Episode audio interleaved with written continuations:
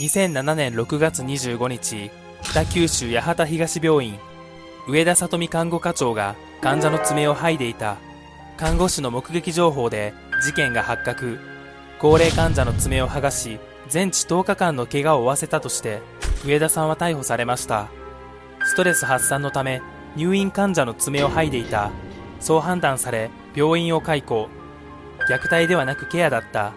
上田さんは容疑を全面的に否認。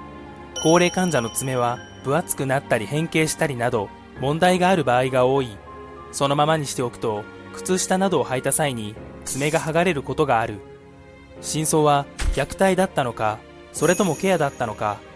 結果有罪率99.9%の壁を打ち破り無罪を勝ち取りました。事件の真相はフットケアを知らない看護師が上田さんの行為を虐待と勘違いしたと結論付けられました。